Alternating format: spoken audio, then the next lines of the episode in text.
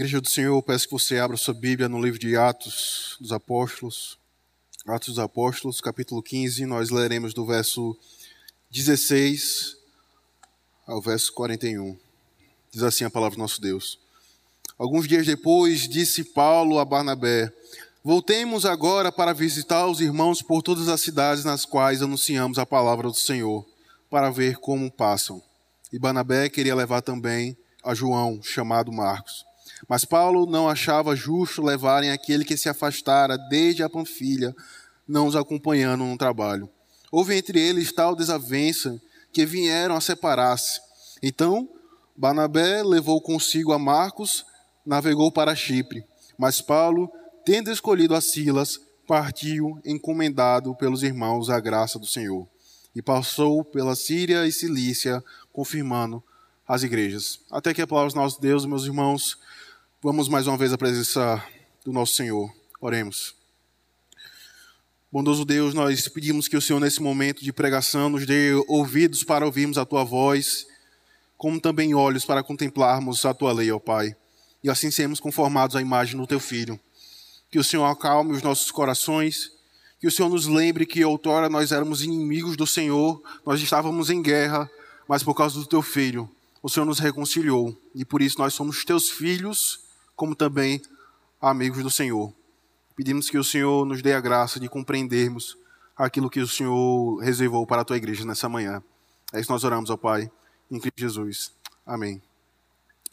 Queridos, recentemente nós vimos em nossa exposição do primeiro mandamento que um dos pecados que nos é proibido nesse mandamento é a idolatria. Porque a idolatria ela pega a honra, a glória e o louvor que é devidamente, unicamente pertencentes ao Senhor e atribui ao ídolo, atribui à criatura. Novamente, em nosso estudo do primeiro mandamento, nós vimos que um dos pecados que nos é proibido no primeiro mandamento é a idolatria. Porque a idolatria pega os atributos, a honra, a glória e o louvor que pertencem unicamente ao Senhor e atribui ao ídolo e à criatura. Ora, se não foi isso que aconteceu, meus irmãos, com diversas vezes com os apóstolos em suas viagens missionárias. Após eles passarem por algumas cidades pregando um evangelho e realizando prodígios e milagres, as pessoas que observavam aqueles atos dos apóstolos, ao invés de atribuírem honra, louvor a Deus, atribuíram aos apóstolos. Falo isso porque nós devemos guardar os nossos corações da idolatria e não entendemos que, apesar desses homens terem sido usados pelo Senhor, de forma poderosa para o avanço do, do, reino do Senhor e para o avanço da sua igreja, ainda assim, são homens que possuem pecados como tentações e paixões que a igreja do Senhor enfrenta. Percebam, meus irmãos, de novo, nós precisamos guardar os nossos corações da tentação de canonizarmos e transformarmos esses homens como se eles fossem ídolos, como se eles fossem deuses. Uma vez que eu esqueço essa verdade, que apesar de eles terem sido homens que foram poderosamente usados pelo Senhor, eu passo então a crer que a expansão e o progresso do Evangelho se dará unicamente pelos esforços humanos e não pela graciosidade do Senhor usar os seus servos. Isso precisa ficar muito claro em nossos corações porque desavenças e atritos parecem ser, ser coisas que não deveriam existir dentro da igreja do Senhor. Na verdade, o que deveria existir é a união pacificadora dos crentes em, em, dos crentes em torno do, do Evangelho. E o que é o Evangelho, meus irmãos? Senão a mensagem da paz de Deus para com pecadores. Porque o maior problema que eu tinha foi resolvido na cruz do Calvário, na pessoa de Cristo Jesus. De maneira que isso reflete e molda a forma de eu me relacionar com Deus, como também reflete a forma como eu me relaciono com o meu próximo, como eu me relaciono com a igreja do Senhor. No entanto, isso fica muito claro, por exemplo, quando nós olhamos para aquilo que o apóstolo Paulo ele afirma lá no livro de, de, de Efésios, onde ele vai nos dizer que por meio do sacrifício de Cristo, Cristo transformou dois povos em um só, gentios e judeus, que historicamente, como nós já temos visto dominicalmente, eram inimigos, mas por causa da obra de Cristo, eles se uniram e se tornaram um só povo, uma só igreja, um só corpo. No entanto, o livro de Atos, meus irmãos, apesar de nos relatar, por vezes, as obras missionárias dos apóstolos, também nos é relatado separações que foram necessárias, divisões que foram necessárias para a edificação, consolação e preservação da igreja do Senhor. De novo, meus irmãos, o livro de Atos nos mostra que certas separações dentro da igreja do Senhor foram necessárias para o bom convívio e preservação dos irmãos. Ora, se, se não foi isso que o reverendo Ageu nos ensinou e nos expôs no capítulo 15, ao dizer que os apóstolos, mediante o concílio, mediante o presbitério, elaborou uma carta pedindo para que os judeus não impusessem leis sobre os gentios, como também pediu para que os gentios viessem a se abster de relações ilícitas, como também de carnes sacrificadas a ídolos. Então perceba que foi estabelecido leis onde houve separação por um breve período na igreja do Senhor para o bom convívio e para a preservação da igreja do Senhor. Mas perceba que apesar de o texto de Atos, capítulo 15, nos mostrar que houve essa separação como nós vimos no domingo passado, para o convívio e para a preservação da igreja do Senhor. Apesar disso, nós precisamos entender e fazer a distinção de o que é separação e o de que é um sentimento, de, um sentimento divisionista dentro da igreja do Senhor. Um sentimento contendencioso dentro da igreja do Senhor. Perceba que o texto de Atos 15 nos mostra separações que foram realizadas mediante a reunião do, do, do presbitério. Mas o, o, Salomão, em Provérbios, nos mostra que o Senhor seis coisas abomina, mas a sete, seis coisas o Senhor eh, tem repúdio, mas a sétima o Senhor abomina, que é a semeação de contenda dentro da igreja do Senhor. E é isso que nós iremos ver, meus irmãos, nessa manhã, do verso 36 ao verso 41. Uma separação que ocorreu dentro da igreja do Senhor, que não se assemelha a uma semeação de contenda. Por isso, meus irmãos, olhando o que o verso 16, 36 ao verso 41 nos relata nesta manhã, nós poderíamos facilmente entender que a sabedoria bíblica soluciona problemas dentro da igreja do Senhor, como também pacifica as desavenças na igreja de Cristo. De novo, a sabedoria bíblica, ela soluciona como também pacifica os conflitos dentro da, da igreja do Senhor. A narrativa, meus irmãos, de Atos, capítulo 15, nos mostra um exemplo dessa separação que foi necessária para o bom convívio da igreja do Senhor e para a edificação do seu povo. Perceba que houve uma outra, uma, uma outra desavença que foi de fora para dentro, como nos é mencionado nos primeiros dois versos do capítulo 15, onde nos é dito que homens que haviam se convertido ao cristianismo, homens judeus que haviam se convertido ao cristianismo, passaram agora a impor leis sobre os gentios, de maneira que os apóstolos, como você pode observar na sua Bíblia, no verso 2, vai nos dizer: tendo havido da parte de Paulo e Banabé contenda em não pequena discussão com eles, resolveram que esses dois e alguns outros dentre eles subissem a Jerusalém. Então perceba, Paulo e Banabé, eles se uniram para confrontar aqueles homens, para confrontar aqueles lobos que estavam tentando impor leis sobre os gentios que haviam se convertido ao cristianismo. Então, se nós olharmos o livro todo de Atos, você vai perceber Paulo e Barnabé, eles sempre unidos e juntos em todos os desafios, sejam, na persegui sejam nas perseguições, como também nas privações, sejam confrontando os falsos profetas, como também pregando o verdadeiro evangelho.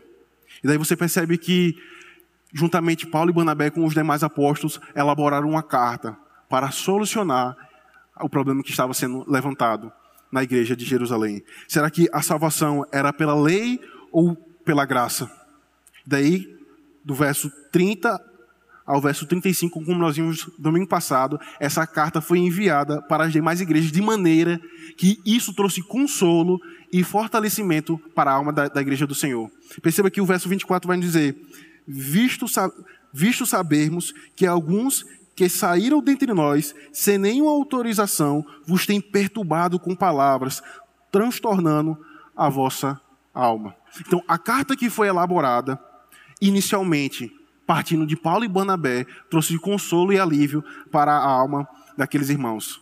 No entanto, perceba que a partir do verso, a partir do verso 36, nos é relatado uma desavença que houve entre Paulo e Barnabé. De novo, houve uma primeira desavença que partiu de fora para dentro, dos gentios que haviam se convertido ao cristianismo para dentro da igreja do Senhor. E agora há uma desavença que começa no seio da igreja do Senhor. E nós precisamos examinar e, e analisar com toda a, a cautela. O caso era tão grave, meus irmãos, que o texto vai nos dizer, no verso 38 e 39, mas Paulo não achava justo levarem aquele que se afastara desde a Panfilha, não os acompanhando no trabalho. Houve entre eles tal desavença que vieram a separar-se. Então Barnabé, levando consigo a Marcos, navegou para Chipre. Então perceba que o que nos é relatado aqui, meus irmãos, a partir do verso 36, é que, como Matthew Henry vai dizer, que o coração pastoral de Paulo por missões estava pulsando, ao ponto de ele ir a Barnabé dizer: Barnabé, veja, o trabalho missionário foi feito até aqui. Precisamos agora visitar as demais igrejas. Perceba que em uma situação como essa, em que Paulo e Barnabé eles se encontravam em Antioquia, uma igreja aparentemente perfeita após ter tido o conflito resolvido, eles poderiam cair em aquilo que nós costumamos chamar nos dias de hoje de zona de conforto. Mas o apóstolo Paulo, por causa do seu zelo e por causa do seu coração missionário, vai a Barnabé e, e, e o exorta e o convida a visitar demais igrejas que eles haviam pregado.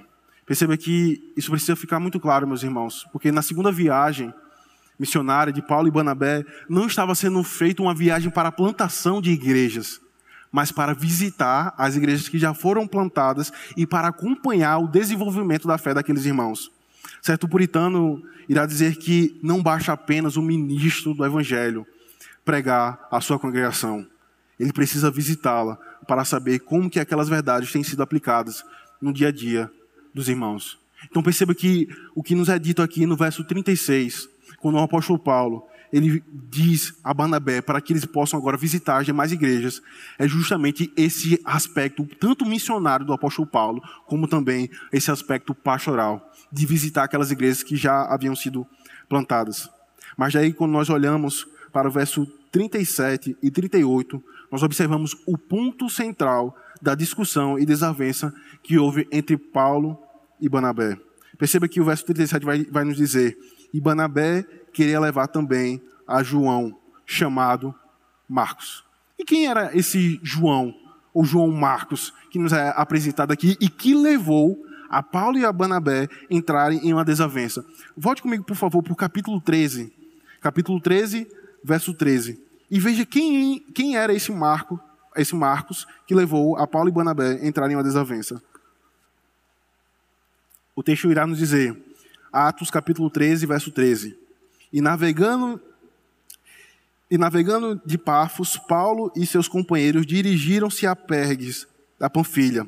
João, porém, apartando-se deles, voltou para Jerusalém. Então, perceba que Paulo ele estava lidando com Barnabé a respeito de um homem que havia os abandonado na obra missionária.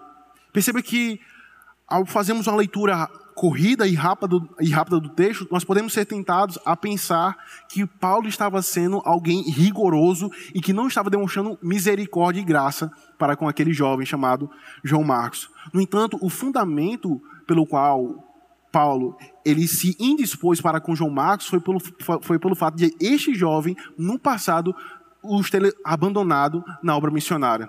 Então, o que nos é mostrado aqui, meus irmãos, o ponto central da desavença, a desavença entre Paulo e Barnabé se deu por um jovem que havia abandonado eles no, no, na obra missionária. E perceba que a prudência, e aqui, e aqui você pode perceber claramente a prudência do apóstolo Paulo em tratar com aquele que havia covardemente abandonado a, a, a obra missionária. E o ponto, meus irmãos, que nós precisamos aplicar aos nossos corações é: nós estamos sujeitos a, a tentações, nós estamos sujeitos a cairmos em pecados. Mas perceba a prudência que o apóstolo Paulo ele teve para lidar com esse caso. Não nos é dito que houve uma, uma contenda entre Paulo e, entre Paulo e João Marcos, mas nos é dito que Paulo ele buscou tratar de maneira pastoral aquele que havia covardemente abandonado a, a, a obra missionária. Mas há um outro aspecto da narrativa que nós precisamos ter em nossas mãos. Veja que o que, o porquê levou Barnabé a insistir em levar João Marcos com ele para a viagem missionária? Veja comigo Colossenses capítulo 4, verso 10. Entenda o porquê Barnabé insistiu em levar João Marcos para, para sua viagem missionária. O, texto, o, o verso 10 irá nos dizer, Colossenses capítulo 4, verso 10. Saúdo-vos, Aristarco, prisioneiro comigo, e Marcos, primo de Barnabé. Perceba que o texto irá nos dizer, em Colossenses capítulo 4, uma informação que não nos é dada em Atos capítulo 15, que o que levou a Barnabé a insistir em levar a João Marcos com ele para a obra missionária era por haver um aspecto de parentesco o texto irá dizer que, que, João Marcos era primo. Alguns estudiosos irão dizer que era sobrinho, porque é a mesma palavra que é usada no grego para primo também pode ser aplicada para sobrinho. Então perceba que o que levou o Barnabé não eram questões pastorais para ser tratado, para, para ser tratada, mas era uma questão de parentesco. Mas há um outro aspecto, meus irmãos, que também nós podemos observar. Marcos poderia ser um jovem que traria grande benefício para a obra missionária. Perceba que Paulo e Banabé, eles estavam proclamando um evangelho e também sendo perseguidos por este evangelho. E agora, eles precisam de, de, de auxílios, eles precisam de ajudas para dar continuidade à obra missionária. No entanto, Paulo ele precisava tratar o coração e o problema da, daquele jovem que anteriormente havia abandonado a, a obra missionária.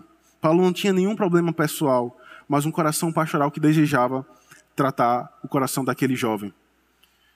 Qual a diferença, meus irmãos, então, que nós observamos aqui em, em Atos capítulo 15 e Colossenses 4?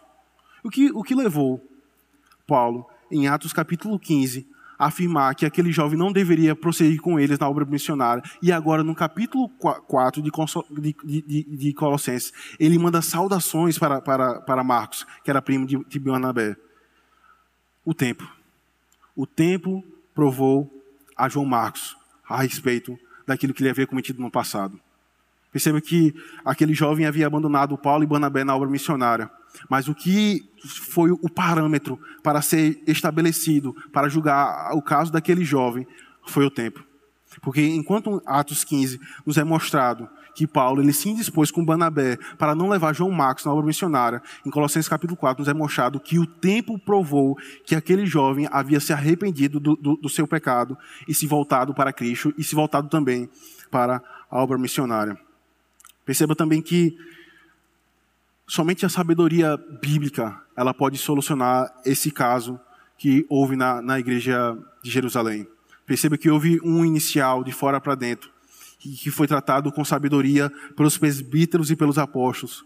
Mas o que também né, nos é relatado aqui, do verso 36 a 41, é que Paulo ele usou de sabedoria bíblica para tratar com essa situação, enquanto Barnabé ele usou em um aspecto parentesco para lidar com o, o, a questão do, do, seu sobrinho ou do seu primo, Barnabé. Veja o que é que o verso 39, volte comigo, por favor, agora, em Atos 15. Perceba o que é que o verso 39 irá nos dizer. Houve entre eles tal desavença que vieram a separar-se. Então, Barnabé, levando consigo a Marcos, navegou para Chipre. Perceba que, se no primeiro se no primeiro momento, do verso 36 ao verso 38, nos é relatado a desavença e como a sabedoria bíblica tratou aquela, aquela situação, veja agora como que a sabedoria bíblica, ela também pacifica a igreja do Senhor. O verso 38, do verso 39 ao verso 41 irá nos mostrar que houve uma solução no caso. Houve, ambos chegaram a um acordo. João Calvino comentando sobre o texto, ele diz: é possível que ambos os homens tivessem passado do, dos limites, pois coisas não essenciais podem diversas vezes estragar uma boa situação. No entanto, Paulo agiu corretamente de acordo com a autoridade disciplinar ao se indispor a aceitar a companhia de alguém cuja irresponsabilidade já havia experimentado. Mas quando viu Barnabé insistindo ainda mais obstinadamente, poderia ter cedido a seu pedido. Perceba, meus irmãos, que o problema da igreja do Senhor ela não é tratada meramente pela sabedoria humana. Não é pela a experiência que nós desfrutamos e adquirimos na caminhada cristã ou na caminhada de nossas vidas, mas a verdadeira sabedoria para tratar as situações das nossas vidas e os conflitos da nossa alma, ela se dá por uma sabedoria bíblica. Perceba que quando nós olhamos do verso 40 ao verso 41, o texto irá dizer: Mas Paulo, tendo escolhido a Silas, partiu encomendado pelos irmãos à graça do Senhor e passou pela Síria e Cilícia, confirmando as igrejas.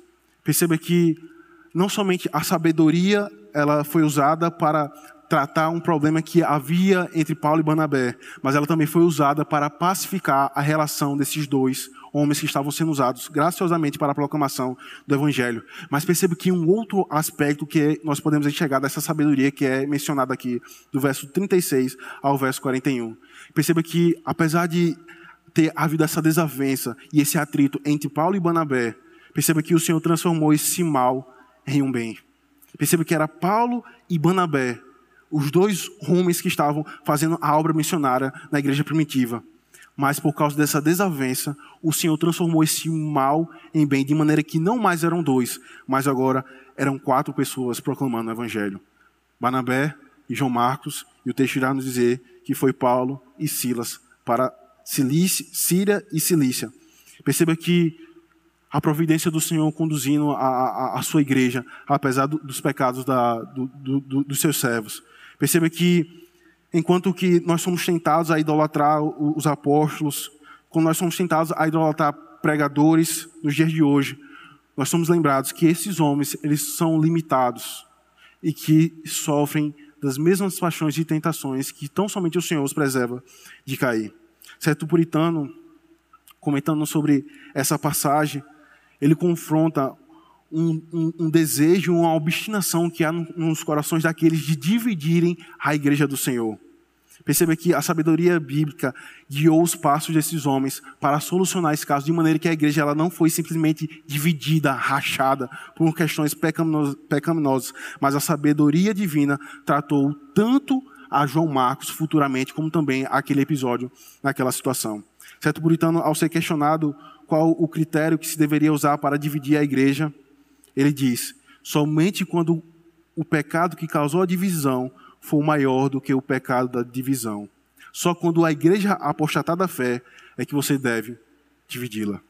Eu falo isso, meus irmãos, porque um texto como esse pode ser respaldo para justificar divisões dentro da igreja quando na verdade não é isso que nos é ensinado aqui. É nos ensinado a sabedoria que tratou tanto a Barnabé e João Marcos, como também a tra tratou o apóstolo Paulo.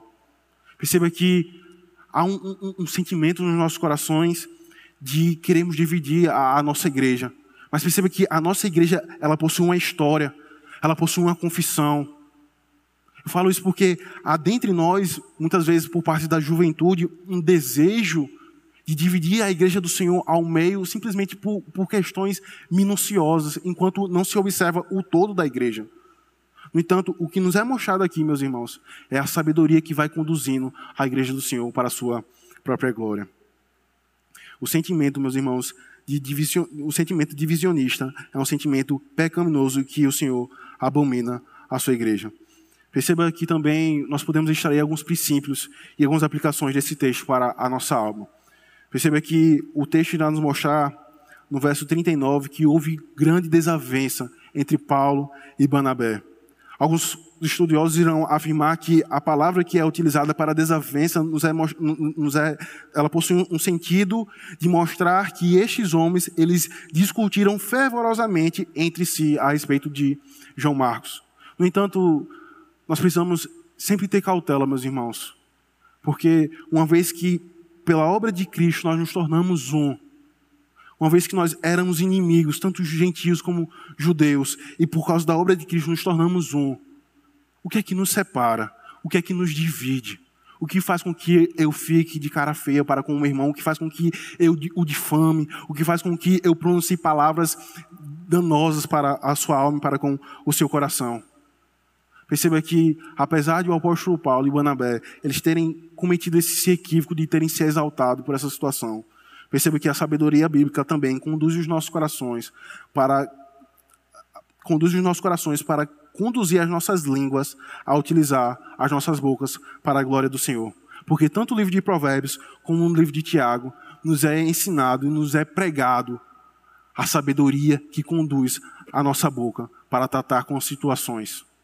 Porque a, língua, ela é como um leme que guia todo o barco, mas ela também pode ser um, um fogo que, que, que incendeia toda a casa.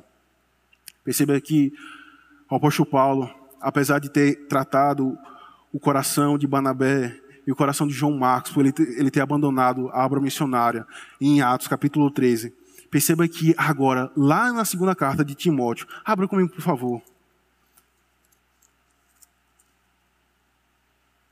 Segunda carta a Timóteo.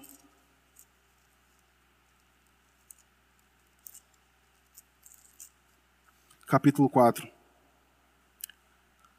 A partir do verso 9.